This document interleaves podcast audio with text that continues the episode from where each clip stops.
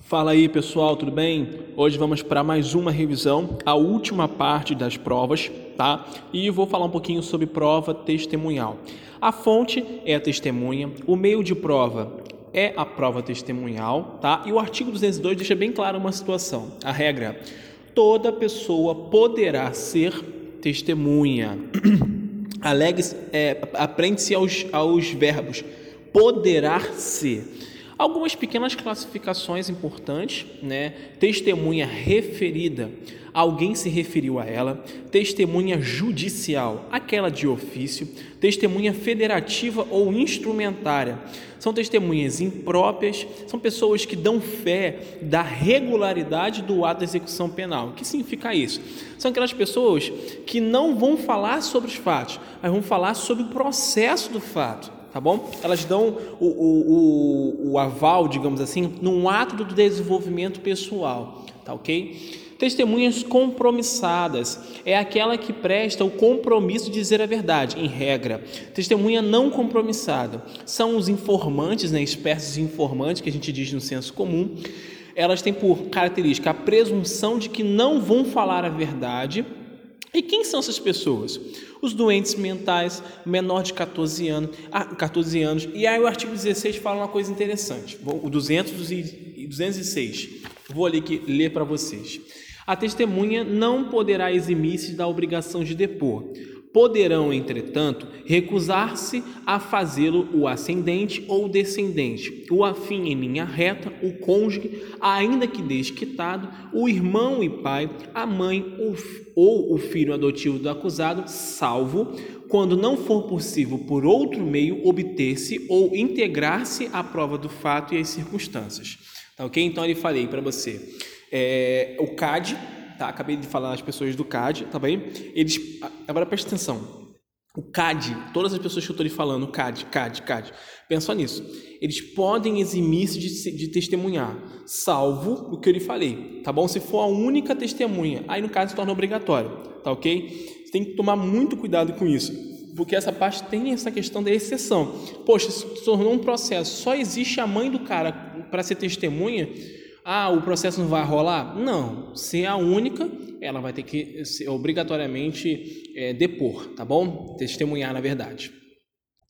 Agora, vou falar para vocês, para vocês algumas pessoas que são proibidas de depor, tá? Existe sim isso dentro do Código de Processo Penal. São aquelas pessoas que têm função de dever de sigilo, segredo, de ministério, por exemplo, um padre, um pastor, né, que ouve é, pessoas ali do seu rebanho, é, ofício, profissão. E aí tem uma questão interessante, tá? Aqui lá no artigo 207 diz o seguinte no finalzinho. O que eu te falei foi só 207 até agora. Salvo se desobrigadas pela parte interessada quiserem dar o seu testemunho, tá bom? Então elas têm que ser desobrigadas pela parte interessada e ainda quiserem dar, tá ok? E aí essas pessoas podem. E aí você pode me perguntar: ah, tem um carinha aí que você não falou, e o advogado? É, o advogado, mesmo desobrigado, ele não pode, tá? Ele é, ele é exceção da exceção, digamos assim, tá ok? Não contam, tá? É, como testemunho. Procedimento comum ordinário são oito testemunhas, procedimento comum sumaríssimo são cinco testemunhas, tá ok? E aí, quem não conta dentro desse rol contar, para não contar o número de testemunhas. Testemunhas referidas, testemunhas não compromissadas, judiciais e as que nada sabem. Essas pessoas acabam não contando dentro desse cômputo aqui de testemunhas, tá ok? Então, grave bem essa parte aqui de pessoas proibidas de depor, que isso cai, cai bastante prova e simplesmente cai a literalidade do texto do, do, do artigo 207 né, que fala lá, pessoa de ministério, função, de ofício, profissão, ou guardar algum tipo de segredo. Ah, eles não podem depor. Sim, tá certo, essa é a regra. Mas cuidado com o comando da questão. Se ela jogar alguma, alguma exceção, aí sim é, a gente você pode aplicar a exceção. E cuidado somente com a figura do nosso querido advogado. E o ato, né, todo esse ato de, de você prestar, digamos assim, um depoimento, né, informação, é, tem algumas características interessantes. Tá? primeira característica é da oralidade. Né? Tem que ser um ato oral. Existe exceção? Existe. Para quem? presidente da República, presidente do Senado Federal, presidente da Câmara dos Deputados e presidente do Supremo Tribunal Federal. Eles podem, por meio de ofício, o que? Apontamentos por escrito, ok? Segundo ponto, tem que ser objetivo, ok? Não pode ser aquelas questões muito politizadas, digamos assim. Individualidade, né? Então, acho que é um pouco claro esse assunto. Incomunicabilidade entre as vítimas e retrospectividade, ou seja, quando a pessoa fala de alguma coisa, de algum crime, não vai falar de futuro, vai falar do que ocorreu. Ocorreu é um verbo no passado, certo? Então, é falar do passado, tá ok? Isso é um pouco claro, tá, gente? Mas em prova você tem que estar bem atento a esses pequenos detalhes que de vez em quando caem, tá bom? Agora eu vou te teletransportar lá para o artigo 226 a 228, que é o reconhecimento de pessoas e coisas. Tá? E diz assim: quando houver necessidade de fazer-se o reconhecimento de pessoa, proceder-se-á da seguinte forma. Então, ainda aqui um procedimento. Tá? O primeiro ponto é o que? Confirmação da identidade da pessoa ou da coisa.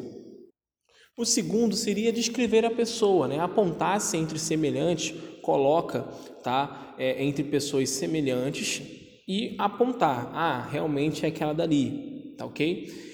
E no caso de havendo receio de que o reconhecedor não diga a verdade, né, pode ser o que? Pode ser isolado. Né? Então ocorre o princípio do isolamento, né? só no inquérito policial, porque nunca isso ocorrerá na ação penal. Tá bom? Isso é importante é, você entender esse ponto. Outro aspecto seria o reconhecimento fotográfico. Né? Em vez de pessoas em fila, como diz o texto de leis, você joga as fotos. Né? Você lança as fotos assim e ela vai tentando reconhecer. É uma prova inominada, tá? é, é, é lícito, pode na ação penal. Um outro ponto também interessante é o clichê fônico, tá? Também é nominado, tá? É pelo áudio, gravações de áudio de fala da pessoa, você tentar reconhecer por meio também desse, desse meio. E aí você pode estar me perguntando, e ao final, tá? O que, que, que, acontece? Tudo será subscrito, né, que é o auto de reconhecimento, vai ser feito o quê? Pela autoridade, pelo reconhecedor e duas testemunhas federativas. O que, que são duas testemunhas federativas? São pessoas que dão fiel ao processo, dão fidelidade né, ao processo, ok? É, e as coisas, você está falando de pessoas, segue a, o, o mesmo procedimento, tá bom? Não muda em nada. Agora, vamos falar um pouquinho da acariação, que é o artigo 229 e 230. Gente, isso aqui é leitura de texto de lei, tá? Então a cariação será admitida entre acusados, entre acusados e testemunhas, entre testemunhas, entre acusados e testemunhas e a pessoa ofendida, entre as pessoas ofendidas sempre que divergirem em suas declarações sobre fatos ou circunstâncias relevantes. E o artigo 230, né, não, tem um parágrafo único ainda, na verdade, os acareados serão reperguntados para explicar os pontos divergentes, reduzindo-se a termo ao ato de acariação. É, em tese, vou ser bem sincero para você, tá? Quando cai a cariação para mim, já caiu várias vezes em várias provas que eu já fiz, inclusive nos meus exercícios semanais, que que, que que eles cobram? É simples. Eles vão dizer que o, é, a te, é, deixa eu só pegar aqui um texto de lei para ficar mais claro para vocês. Eles vão dizer que não pode a entre acusado e testemunha. Um exemplo. Errado. A pense num samba doido. Todo mundo pode acarear o outro. Tá? Pensa um pouco nisso. É dessa forma que eu consigo gravar. Ou seja, não tem restrições. Grava dessa forma, tá? Não é a melhor forma para gravar, sendo sincero para você. Grava o texto de lei, mas não cobram nada além disso. Vamos falar que a testemunha não pode falar com o ofendido. Ah, o ofendido não pode falar com X. Ah, fulano Y pode falar com a, o fulano B. Errado. Todo mundo pode falar com todo mundo. Tá bom? Pense dessa forma que eu, pelo menos, acerto questão dessa forma. De vez em quando, ser bem sério para vocês, eu nem leio esse tipo de questão. Eu só vejo três pontos, vejo se existe algum, alguma conjunção ou algum advérbio de negação. Opa, marco, vou embora. Tá bom? E acerto. Tá ok? É uma dica. Não precisa seguir, mas é apenas uma dica. Vamos falar agora de documentos, que é o artigo 231 é, e a 238. Né? Qualquer coisa áudio, filme, papel, subpapel, capaz de retratar o fato ou o ato, tá bom? Até pintura rupestre é documento, tá ok? E aí pode ser também utilizado como algum aspecto de prova, tá bom? Artigo 239, indícios. Eu só quero ressaltar o que eu já falei anteriormente. Não confunda indícios com presunções. Presunções é uma forma de raciocínio. O que é indício, então? Indício é a circunstância conhecida e provada que, tendo relação com o fato, autorize por indução concluir-se a existência de outra ou outras circunstâncias. Grave apenas o texto de lei. Agora vamos para algo mais interessante, né? Busca e apreensão. 240 a 250, tá bom? Que é o capítulo 11 dessa parte que a gente está falando. A busca será domiciliar ou presencial, tá ok? Eles tentam procurar algo. Criminoso, vítima, coisas, armas, instrumentos, tá bom? Ou elementos de, de convicção. Tudo isso que eu lhe falei são provas. E aí, a apreensão, o que eu aprendo? Onde? Tá? Onde eu aprendo na verdade? No domicílio ou aprendo a pessoa, tá? Determinados ou determináveis. Então, ou seja, eu posso buscar e aprender, tá bom? Bem de forma bem é, clara e ampla, tanto objetos ou pessoas. Já que a gente falou um pouquinho de domicílio, né, esse tipo de busca, é importante ressaltar que o domicílio ele é protegido pela Constituição Federal, né, definido também no CP né? Qualquer e aí, né? Que que é domicílio definido pelo CP? Qualquer compartimento habitado, apos, é, aposento ocupado, ocupado de habitação coletiva, compartimento não aberto ao público, também pode ser uma forma de, de domicílio, tá bom? Não pensa só naquele, naquela casinha lá no apartamento, cuidado, seja um pouco mais amplo. E aí, existe uma questão interessante, tá bom? Vamos lá. Quando, quando, por exemplo, um policial pode adentrar no domicílio? Vamos lá. Ele pode, durante o dia, enquanto tiver em flagrante delito, em desastre, para prestar algum tipo de socorro, por consentimento do morador ou mandato judicial. Tá ok? No dia. À noite, como ele pode, por consentimento, prestar socorro, desastre e flagrante. Ah, você me pergunta, poxa, me fala aí a diferença que eu não estou conseguindo enxergar. Mandato judicial. Gente do céu, eu não consigo entender como as bancas gostam e amam adotar isso em prova. Eles simplesmente vão cobrar. De noite, por mandado judicial, o policial entrou. Prova, prova lista processo correto, legal, errado, não pode, ok? Cuidado só com a aurora ao crepúsculo, são termos que muitas vezes eles utilizam, dia à noite, muitas vezes eles utilizam esse tipo de termo, tá bom? É, ou dia e noite, né? Enfim, depende muito da forma. Tem horas que tem questões que eles utilizam também, é, o próprio, a própria ideia de números, tá bom? Ah, 6 horas da manhã, 7 horas da manhã, só cuidado, tá bom? E aí, vamos fazer um pouquinho na prática aqui. Como que funciona a entrada no domicílio? Toque, toque, né?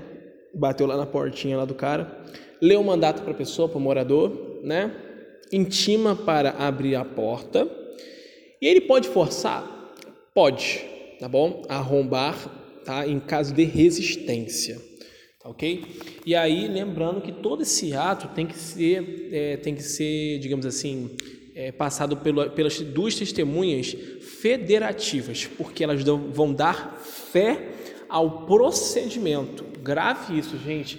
Elas não vão falar de provas, só falar sobre o ato, não, elas dão fé ao procedimento, tá ok? Então existe possibilidade de arrombamento de porta. Ah, pensei que fosse só em filme. Existe possibilidade. Deu mandato, o cara é, não quer permitir a entrada da polícia, o ato é legal pode forçar, arrombar a porta, caso né, tenha esse tipo de resistência. E aí tem um tema polêmico, escritórios de advogados. Né? Esse é um tema polêmico, complicado. Objetos de crime, tá? de clientes. Não pode, pode não, na verdade, né? A não ser que seja corpo de delito. Objeto de crime de advogado pode sim você entrar artigo 7 7 do Código da OAB, ok? Representantes da OAB acompanham o processo. Então, tá lá o escritório de advogado, mas aí tem um cliente lá sem vergonha lá, enfim. E aí, o objeto do cliente não pode entrar para pegar o objeto do cliente. Mas se ele está sendo investigado e o objeto é dele, né, ele pode sim entrar. Mas lembre-se da, da, da companhia aí, do pessoal da tá ok? Dos, dos advogados da OAB.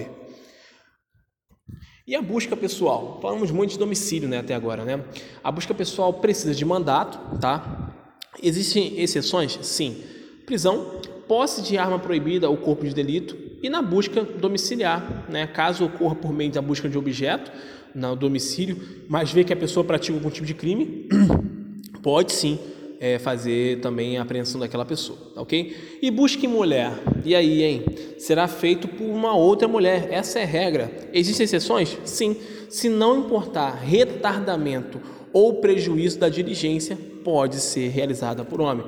Ah, me explica um pouco melhor. Tá indo lá, né? Enfim, foram escalados é, cinco, dois homens, né? Dois, três homens e aí chegou lá no lugar, o cara não encontrou, mas a mulher, enfim, ia ser presa. Ah, não vou prender a mulher porque não posso botar a mão nela, né? Aquela questão, enfim, de, da regra do, do CPP. Pode sim, se não retardar ou, ou causar um prejuízo à diligência, ok? Natureza jurídica de tudo isso que eu falei no CPP é meio de prova, na doutrina, medida cautelar, tá bom? Isso é importante para não é, sumir do mapa quando você faz uma busca de objetos, de pessoas, até para é, ter oportunidade de ser um julgamento justo. E a confissão, hein, gente? Confissão, valor absoluto? Errado. Confissão tem valor relativo. Pode condenar, mas não sozinha. O silêncio não é confissão, tá bom? É um direito. Divisível em partes, tá? O juiz pode acreditar em partes a confissão e retratável, fala contra a própria confissão. O juiz dar valor às duas. Com isso, a gente fecha essa parte de provas, tá? Ela, eu tive ela em mais de um áudio, é, porque ela é grande e não deu para falar tudo, eu tenho que ser sincero com você. Mas, se você ler categoricamente, tipo 155, se eu não me engano, ao 250, você vai matar tudo sobre perícia e provas. Tá? Ou sobre provas, na verdade. Perícia é um pouquinho depois também. Meio que envolve um pouco também. Mas é, certamente você, você vai matar praticamente 99% de questões com esse resumo que eu estou lhe falando. Tá bom? Fiquem com Deus, façam muitas questões, porque é, é, são as questões o grande sinalizador tá, do seu sucesso. Valeu!